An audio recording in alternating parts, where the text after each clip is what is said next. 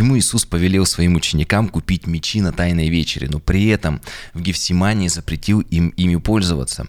Почему Иуда поцеловал Христа, предавая его? И что означает последние слова Иисуса – и как они могут помочь нам в повседневной жизни. Меня зовут Михаил Круков, и это пасхальный цикл подкаста «Вера от слышания». Мы с вами разбираем события Страстной Пятницы.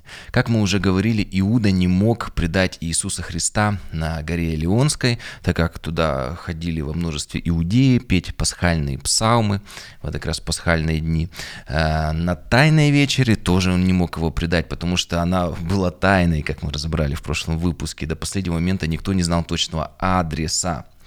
Но при этом э, Гефсимания это было то место, о котором знал Иуда, и он знал, что там Иисус будет с небольшим количеством людей.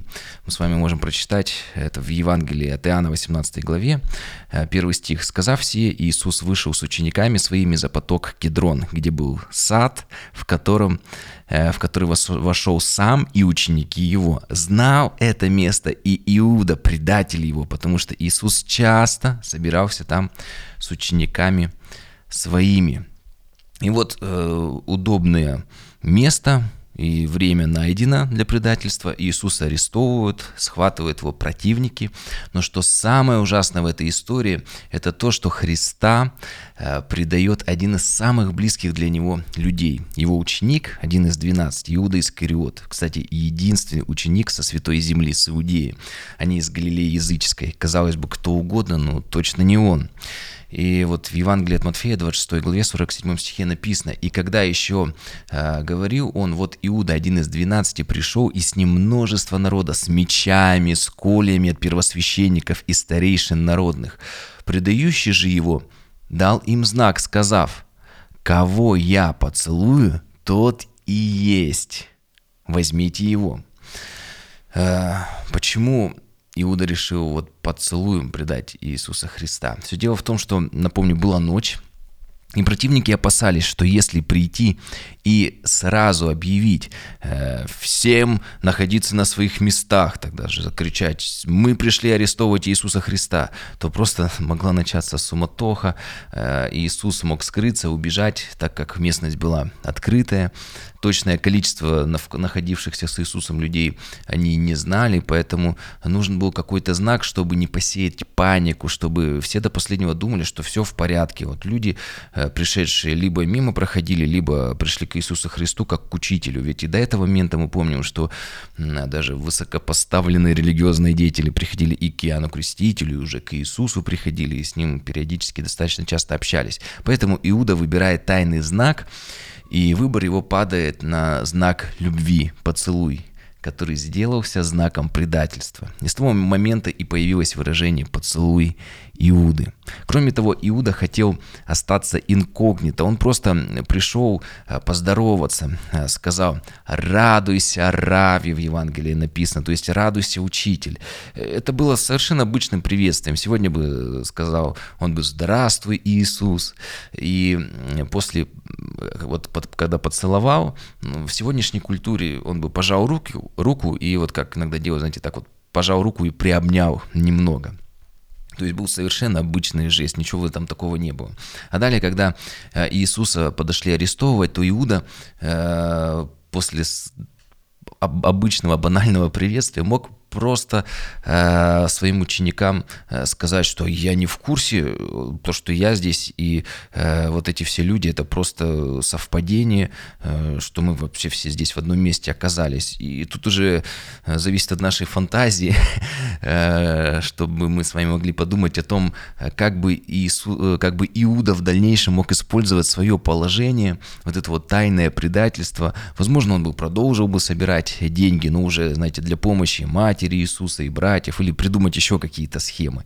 Но Иисус Христос, Он не только является стопроцентным человеком, то есть ограниченным в знаниях, познаниях и так далее, но Он на стопроцентно также является и Богом, всезнающим, всеведущим. Поэтому Евангелие от Луки 22 главе 47 стихе написано, Иуда подошел к Иисусу, чтобы поцеловать Его, ибо Он такой им дал знак, кого я поцелую, тот и есть. Вот как раз вот то, о чем мы с вами говорили.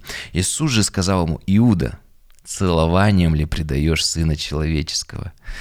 И Иуда не смог как-то остаться в стороне. Все поняли, что кто его предал, что это непростое какое-то совпадение, э, что он и есть предатель. 49 стих. Ну, кстати, интересно, знаете, часто бывает, когда люди предают, и это остается в тайне, они могут даже как-то продолжать э, жить спокойной жизнью. Возможно бы Иуда бы сразу бы не пошел бы и не удавился, если бы никто не знал, если бы его не осуждали. Знаете, э, одно дело, когда нас в сердце у нас есть осуждение, еще другое дело, когда все нас считают за предателя. И поэтому, когда его все друзья, другие ученики его считали за предателя, конечно, это было гораздо большее давление. То есть у Иуда не только э, какая-то, может быть, какие-то остатки его совести проснулись, но также и все его осуждали. Поэтому, конечно, была такая печальная его картин, кончина, потому что давление для него было со всех сторон. Тому, кто его знает, может быть, знаете, некоторые как бы со, внутренним, со внутренними э, переживаниями как-то, может быть, кто его знает, мог бы справиться. Ну ладно, это совершенно другая история. И вот э, Иисус, будучи Богом всеведущим, он говорит, я знаю, что ты пришел меня предать. Иисус, он принял этот поцелуй, он его не отвергнул, тоже показывает о том, что и когда Иисус говорит, любите врагов ваших, он это и на своем примере, он сам исповедует и так живет, и он не оттолкнул Иуду, никакого плохого слова не сказал, он принял этот поцелуй э, предательский и говорит, Иуда, я знаю, что ты меня пришел предать еще и поцелуем. Наверное, у Иуды вообще в этот момент земля из-под ног ушла. Представьте, в каком был состоянии, что он пошел и удавился. Вот.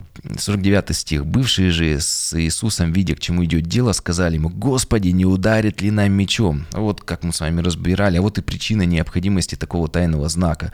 Вот только все поняли, что к чему, Иисус сам об этом объявил. Уже, видите, началось противостояние, ученики уже, уже готовы взяться за меч, и теоретически пока бы началось какое-то небольшое сражение, они, конечно, были в меньшинстве, но учитель мог бы скрыться от них э, в ночи. Ну, об этом они и этого и опасались. И 50 стих, их опасения оправдались, и один из них ударил раба первосвященникова и отсек ему правое ухо. Вот видите, уже все началось э, кровопролитие, началась схватка.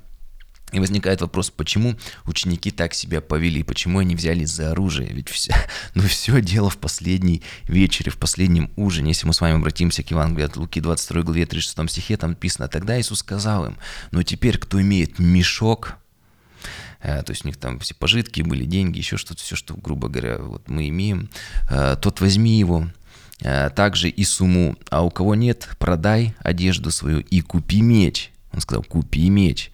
А ученики сказали, Господи, вот здесь есть два меча. Ну, видимо, еще надо немножко докупить, немножко не хватает. Иисус им говорит, довольно. Ну, понимаете, времени мало, уже некогда объяснять. Из контекста видно, что ученики не совсем поняли, что имел в виду Иисус. Они ожидали, э, напомню, что придет Христос, который станет новым царем Иудеи и свергнет римскую оккупацию. Поэтому они ожидали Христа освободителя. И слово о мечах звучало для них логично и ожидаемо. Они говорят, так у нас только два меча надо еще прикупить. Э, поэтому они так и говорят, но Иисус оборвал их, говорит, довольно, не, не так вы меня понимаете, но уже времени не было объяснять. Ну и впоследствии они, конечно, многое поняли. Э, ведь э, уже через некоторое время, когда они, смотрите, схватились за мечи, Евангелие от Матфея 26, 52, Иисус говорит, «Возврати меч твой в его место, возложи меч назад в ножны, ибо все, взявшие меч, мечом погибнут». Он говорит, ты не должен им пользоваться. Тогда о чем говорил Иисус, о каком мече? Тут он говорит, купи меч, тут говорит, не купи, вложи. И вообще с развитием технологий сегодня, наверное, меч это не самое эффективное оружие. Какое сегодня там самое эффективное оружие? Уже вряд ли колющиеся или режущие. Наверное, огнестрельное оружие или даже взрывчатка, гранаты. Но э, Павел нам объясняет смысл. Он не говорит просто о летальном оружии, том оружии, которым мы можем, один человек может убить другого. Павел э, уже спустя время, он прекрасно понял, о чем говорил Иисус Христос. И Ефесянам 6, 11, 17 в этом отрывке, там Павел говорит, меч есть меч духовный, и меч духовный есть Слово Божие. Это Библия, Священное Писание. Получается, а, кстати, есть у меня э, Евангелии от Иоанна в разборе, там один из выпусков «Божественный логос». Послушайте, там как раз мы разбираем, почему э, Иисус назван Словом, как вот Божье Слово, Библия может быть Иисусом, Иисус может быть Словом. Очень интересно. Э, здесь получается, что самое сильное оружие в жизни христианина – это Священное Писание. Причем Слово как мы помним, оно должно быть растворенное верой. Слово, которое мы принимаем, не просто слово иметь его, да, Библию где-то там пылиться на э, какой-то полочке. Нет, слово, которое мы принимаем, которое исповедуем, э, которое становится частью нашего жизни. Слово, слово, которое становится плотью, то есть которое э, мы реализуем в нашей жизни, мы живем по нему. И Ефесиным 6.11 там написано, наша брань не против каких-то людей, то есть мы не сражаемся в буквальном смысле против людей, но против э, властей тьмы века сего, против духов злобы поднебесной. Он говорит, что мы в духовном мире сражаемся. Для сего примите все оружие Божие, дабы вы могли противостоять в день злой и все преодолев устоять. Это оружие нам нужно для того, чтобы чтобы мы устояли на ногах э, и преодолели все. Он говорит, возьмите меч духовный, который есть Слово Божие. Для того, чтобы нам победить э, в духовном сражении, нам нужно иметь Божье Слово, читать его, понимать, применять, молиться, потому что когда мы молимся, э, вы знаете, даже молитва правильная, что такое правильная молитва? Когда мы из Священного Писания понимаем, кто есть Бог, кто есть мы, и когда мы понимаем из Священного Писания Бога, то и наша молитва, она становится становится богоугодной, более правильной. Потому что, сами понимаете, если мы не понимаем, кто мы есть, что, кто есть Бог, э, как мы к Нему должны приходить, что Он от нас хочет, то, соответственно, даже и молитва может быть ну, не совсем та, которая э, является из Священного Писания. И э, смотрите, что здесь еще стоит отметить. Э, в последний день, когда они находились ученики с Иисусом, он им сказал вот важные вещи, как мы читали, возьми мешок, то есть все их пожитки, которые были там деньги, одежда, все-все-все. Э, то есть он говорит, возьми все свои таланты, все, что имеешь, и посвяти себя Слову. То есть Иисус, э, Он же есть Слово, то есть посвяти всего себя Иисусу. А одежду свою продай и купи меч, он говорит мы уже как-то касались темы одежды, еще мы об этом будем говорить. То есть это символ нашего временно, временного пристанища на земле, нашего смертного тела. Иисус говорит, отдай, то есть посвяти э, все свое тело, всю свою жизнь ради Слова, ради Иисуса, ради Бога. Живи по Слову, исполняй его.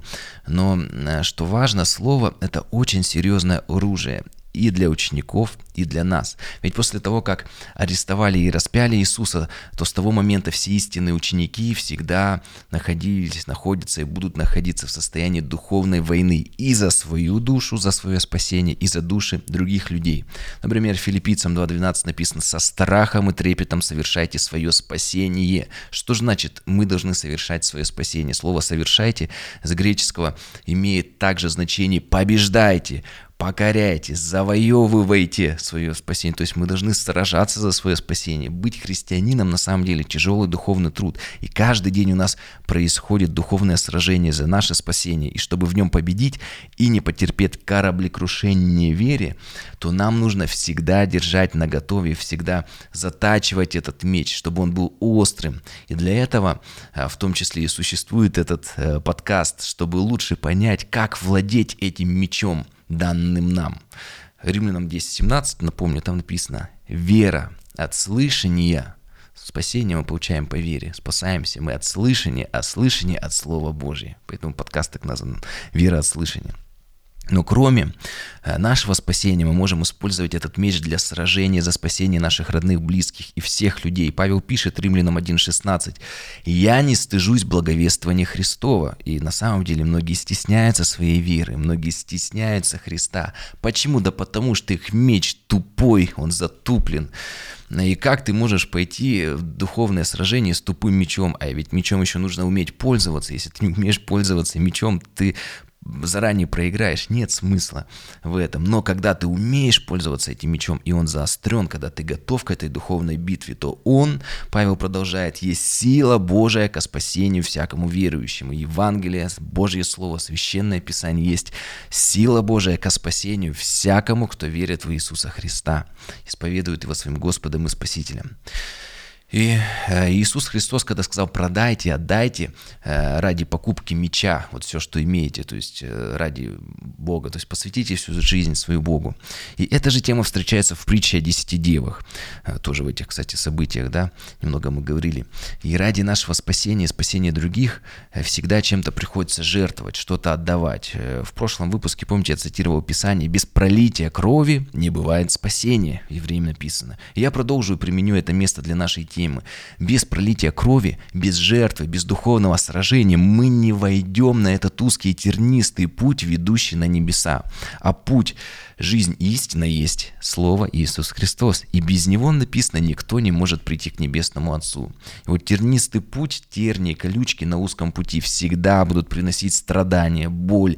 Мы всегда будем проливать кровь и в прямом, и переносном смысле, находясь на этом пути. Поэтому Иисус и сказал, что многими скорбями войдем в Царство Небесное. Но при этом на этом пути Бог дает нам и радость, и мир, и любовь. Написано, держит всегда нас за правую руку, никогда не оставляет и не покидает нас. Поэтому быть христианином – это большое благословение, но при этом это и большая жертва, большое страдание. Ученики Иисуса Христа э, не пожалеют своих одежд и продадут их ради меча, отдадут свои жизни ради Евангелия. И буквально об этом же Иисус говорит, Евангелие от Марка 8.35, он говорит, кто хочет душу, ну, жизнь на современный язык, кто хочет жизнь свою сберечь, тот потеряет ее. А кто потеряет жизнь свою ради меня и Евангелия, ради Слова, тот сбережет ее. Ну, все согласуется. Да, наши тела с вами болеют, стареют, вот эта вот временная одежда и э, является, кроме того, носителями первородного греха, потому что э, грех, он именно в нашем теле живет, и когда мы умираем, наше тело, мы оставляем это тело, то избавляемся от этого желания грешить, от греховной природы. Но истинные ученики знают, что если мы посвятим свои тела, всю свою земную жизнь для Господа, то однажды эти ветхие земные тела должны будут быть заменены на новые, и всякий верующий получит новое прославленное тело. Так учит Библия, что человек рожден в теле и будет также в вечности, уже в прославленном теле. Человек полноценен, когда имеет и духовную, и материальную составляющую. Такой замысел Божий. Ангелы, кстати, они бесплотны, но человек вечности будет иметь физическое тело. Единственное отличие, что это тело уже не будет заражено вот этим первородным грехом, и, соответственно, мы не будем иметь это желание грешить и творить зло. Поэтому на небесах не будет слез. Но кроме того, мы там будем не одни, ведь Иисус Христос вечности также Бог будет находиться в теле. И мы будем иметь с Ним общение всю вечность, будем с Иисусом. И написано, что Он настолько будет, э, ну, Он останется в теле, что даже э, вот эти вот раны на руках, ногах, они будут свидетельством всегда. То есть всю вечность мы, когда будем общаться с Иисусом, мы будем, э, глядя на Его руки, на Его ноги, мы будем помнить, почему мы оказались на небесах, кому мы должны быть благодарны, из-за кого, благодаря чьей жертве мы находимся на небесах вечности. Если возвращаясь к мечу, Иисус Христос также говорил, Матфея 10, 34, «Не думайте, что я пришел принести мир на землю. Не мир принес я, но меч». Он говорит, «Я пришел не для того, чтобы принести мир, но меч». Тоже такое, может быть, сложное место, о чем он говорит Златоуст – помогает нам разобраться. Здесь не говорится ни в коем случае ни о крестовых походах, ни каких-то религиозных войнах. Он говорит, водворяется мир, э, когда зараженная болезнью отсекается. Он говорит, что мир приносит, приходит тогда, когда зараженная отсекается, когда враждебная отделяется. Только таким образом возможно небу соединиться с землей. Ведь и врач тогда спасает прочие части тела, когда отсекает от них неизлечимые. И помните, даже также в Писании написано, что ну, как бы надо сердце обрезать, отделять от себя вот это вот все злое, освещаться, отделяться. Мечом также э, называется наша проповедь слова, так как вот нож разделяет единое, сросшееся тело на части, так вот и слово проповеди к нам проповедуем, оно в каждом человеке отсекает зло и неверие. Конечно, зло противится, и эти есть и духовные проявления. И мы в церкви часто сталкиваемся, когда человек начинает больше и больше приближаться к Господу, начинаются э, какие-то сверхъестественные духовные противления, э, прямо вот проявления э, тьмы. Почему? Все очень просто, потому что зло не хочет, чтобы его отделяли. Когда меч духовный его отделяет больше и больше, оно противится. И дьявол, он как рыкающий лев, он ходит, чтобы убить и погубить. И он не будет просто так отдавать э, свое, своих рабов, потому что мы либо рабы праведности, либо э, рабы тьмы. Каждый из нас может это выбирать. Рабы греха. Теперь давайте посмотрим, как согласуется вот все, что мы сказали, э, вот это понимание текста с дальнейшим продолжением событий в Гефсимании, когда Петр ударяет раба первосвященникова и отсекает ему правое ухо. Он взял меч, он ударил, не совсем правильно понял Божье Слово. И вот уже первый человек, понесший тяжелые телесные повреждения, тяжкие такие. Феофилакт пишет, это сделалось не случайно, но в этом есть духовный смысл – дело все дело в том, что первосвященники тогдашние все, э, все сделались рабами и потеряли правильный слух. Он говорит, что э, того, что они должны были слушать Моисея. Моисей, вот закон Ветхий Завет, это является также Божьим Словом. И Ветхий Завет, закон указывал на Христа. Иисус сказал, что весь закон, они его изучали, он указывал им на то, что придет Христос, и Иисус есть Христос. Но они, получается, не слышали, не слушали Писание, и они распяли Господа славы. И Иисус исцеляет его ухо, Э, как вот знаете, в чем символ? Вот Златоуст пишет, что в великой силе слова э, прилично исцелять непокорных и давать им ухо для слышания. Иисус им показывает этим знаком, что вам нужно исцеление ваших ушей. Вы имеете Божье Слово Ветхий Завет, но вы его не слышите. Имеющий ухо да слышит. Я тот, который должен был прийти. Я ваше спасение, а вы меня хотите убить, распять. Почему? Я же пришел для того, чтобы вас спасти. Вот такой символ, он как говорит, вам э, нужно, нужно исцеление ваших духовных ушей. Но они не слышали и не слушали Божье Слово, поэтому Иисус и исцеляет ухо раба первосвященника, как символ того, что каждый вообще человек, живущий на земле, нуждается в исцелении своих духовных ушей, чтобы принять Слово, чтобы принять Христа, который может исцелить и всю нашу душу, и все наше тело. Поэтому, чтобы человек э, принял Христа, ему нужно услышать Евангелие. Для этого нужно, чтобы его уши исцелились. И когда Иисус Христос оказался на кресте, э, то ему предложили, как мы знаем из Евангелия, пить уксус, и он отказался. И уксус это была анестезия этого времени для уменьшения боли, для уменьшения страданий, но он не захотел, э, так написано, так как он хотел до конца э, чувствовать до конца, взять на себя все наши страдания, чтобы искупить нас. Поэтому эта неделя и названа Страстной, и эта неделя, и этот день даже Страстная Пятница, то есть неделя страданий или Пятница страданий. И вот когда смерть приближалась уже, Иисус э, умирал на кресте, э, Матфея 27:46, то написано, Иисус громким голосом возопил, «Боже мой, Боже мой, для чего ты меня оставил?» И Ларри так пишет, вопль к Богу есть голос тела, от которого исходит Слово Божие, свидетельствующий об отделении.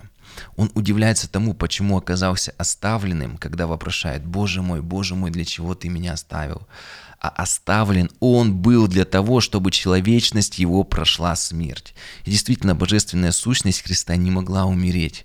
Бог вечен, но человеческая часть его умерла, когда, как пишет Илария, Слово Божие исходило из его уст. Но что самое здесь поражающее, что Слово Божие в буквальном смысле исходило из уст человека Иисуса, из его уст, потому что это не просто слова человека, но это слова Писания. «Боже мой, Боже мой, для чего ты меня оставил?» Это Ветхий, Заво... Ветхий Завет, книга Псалмов, 21 глава, 2 стих. Там мы все можем прочитать слова слова священного писания. Но вы знаете, кроме богословского значения этих событий, произошедшее на кресте имеет большое значение для нас. Ведь люди в трудную минуту, когда жизнь находится на волоске, когда мы находимся в стесненных обстоятельствах, часто начинают, иногда даже верующие, сквернословить, материться, паниковать, кто-то теряет дар речи. Но знаете, верующие истинные ученики Иисуса Христа в такие моменты обладают сильнейшим духовным инструментом. Это духовный меч. Как мы можем сражаться, даже когда смерть уже подступила к нам? Это наше духовное оружие, когда мы начинаем провозглашать слова Писания и молиться в трудные минуты. В следующем выпуске мы разберем события, следующие за э, крестной смертью, когда Иисус оказывается уже в аду. Напоминаю, что вы можете смотреть подкаст на YouTube и ВКонтакте и слушать его в Телеграм-канале, на всех площадках подкастов. Также вы можете его поддержать. Об этом более подробно в описании написано. Благословений.